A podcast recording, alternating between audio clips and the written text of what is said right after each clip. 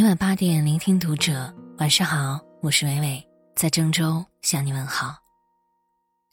今晚要和你分享的文章来自于小椰子，知乎热帖，羞辱了多少人？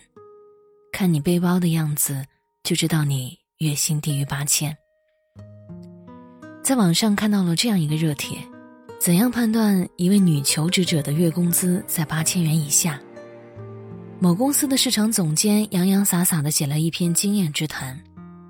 如果一个女求职者过来面试，聊了半个多小时，她的包还背在身上，说明她没有安全感，融入性、适应性能力差。这种情况如果在南京的话，一定在八千元以下。八千元以上的女性适应能力强，一坐下就把包放下来了，该喝茶喝茶，该上洗手间上洗手间。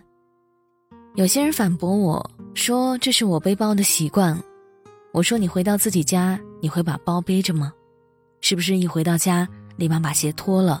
该上厕所上厕所，该坐沙发上看电视看电视，绝不会背着个包不放。”看到这爹味十足、自信洋溢的回答，吓得我马上反思了下自己平时背包的姿势。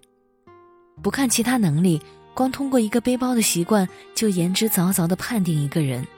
没有安全感，不善交际，适应能力差，会不会有点太过草率了呢？作为 HR，喜欢通过自己的偏见随便下结论，是不是一种对他人的不负责任呢？生活中经常能遇到这样一类人，总是先入为主的给别人贴标签儿，看你背包的样子就知道你月薪低于八千，看你在宝马车前被男友殴打的样子就知道你是一个拜金女。看你吃个牛排都要发九张图，一定是个没见过世面的绿茶狗。你云淡风轻脱口而出的几句话，对别人来说可能就是一场海啸。沃尔夫在《到灯塔去》中写过，一个人对别人的看法有一半是荒唐的，这种看法完全是出于一个人自己的个人动机。一个人最大的恶意就是把自己的理解强加于别人。在未知全貌之前，就肆意评论。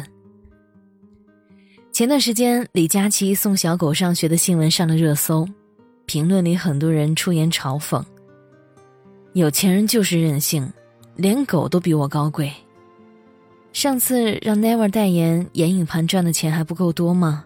又来蹭热度圈钱了。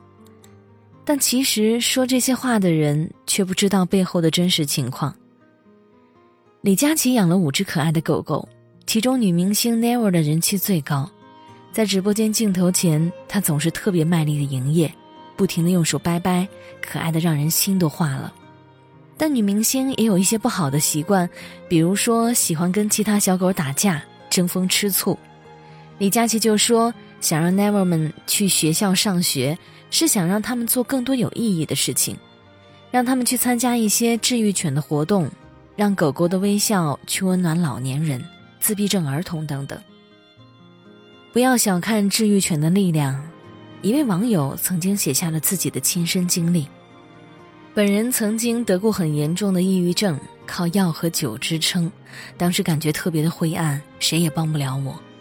后来接触到一只小金毛治愈犬，第一次抱它我就哭了，真的感觉到一丝丝的希望。现在的我养了一只边牧。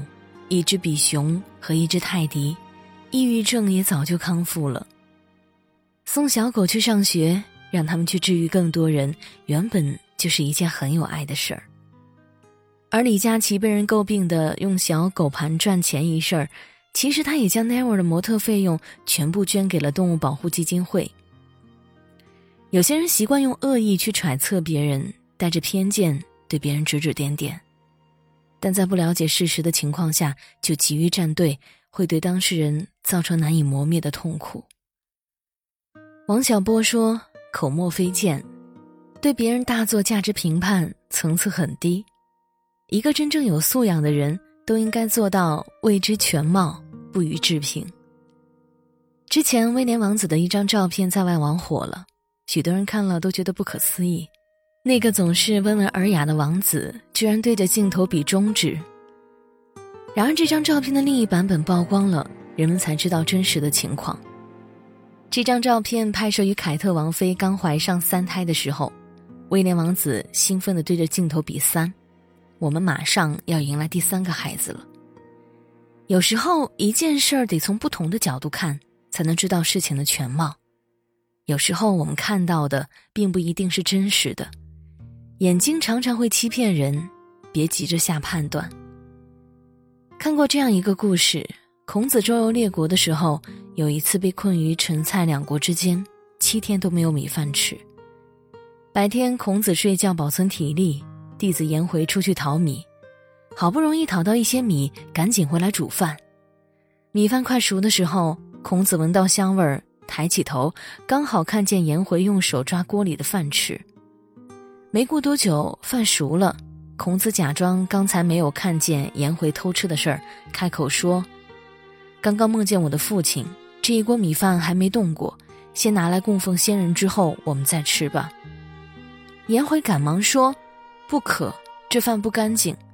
刚刚煮饭时烟尘飘进了锅里，抓出来丢掉的话太糟蹋粮食，我就抓出来吃了。”孔子这才知道颜回并不是背着他偷吃饭，感慨地对其他弟子说：“都说眼见为实，但眼见。”不一定为实。都说遵从自己的内心，但内心往往也会欺骗自己。弟子们记住，了解一个人是很不容易的。有时候你所看到的，并非就是事物的全部真相。你所了解的，不过是漂浮在水面上的冰山一角。杀死一只知更鸟里有一句话说得好：你永远不可能真的了解一个人，除非你穿上他的鞋子走来走去。站在他的角度考虑问题，让子弹飞一会儿吧，不要太快下结论。在综艺《瑞士达人秀》当中，有一期令我印象深刻，一位画家上台，在黑板上娴熟的画出了人物头像，很快有人认出他画的是评委格雷斯。场上的其他三位评委对画家的才艺不以为然，接连按下了红色淘汰按钮，他们认为他的才艺不过如此。普通的街头画像艺人的水平，最后连评委格雷斯也没有耐心等他画完，按下了最后一个按钮，宣布画家淘汰。然而画家仍然坚持继续画了十几秒，完成最后的步骤。他将完成的画作颠倒过来，撒上白色粉末，奇迹出现了。原本画中白发苍苍的格雷斯，瞬间变成了帅气的布里吉。在场的评委和观众当场就傻眼了。全都站立起来，为他的创意和画技而鼓掌。当我们还没有看到事情的全貌之前，是不是可以多点耐心，不要轻易下判断呢？心理学上有个词儿叫做“晕轮效应”，指的是我们很容易以自己固有的知识和经验以偏概全，以点盖面。这就像月亮被光环笼罩时产生的晕轮模糊不清的现象。但就像小王子那句话一样，真正重要的东西是用眼睛看不见的。在未了解事情全部真相之前，不要妄下论断。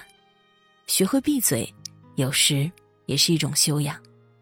不要总是摆出一副我很明白、我什么都知道的样子。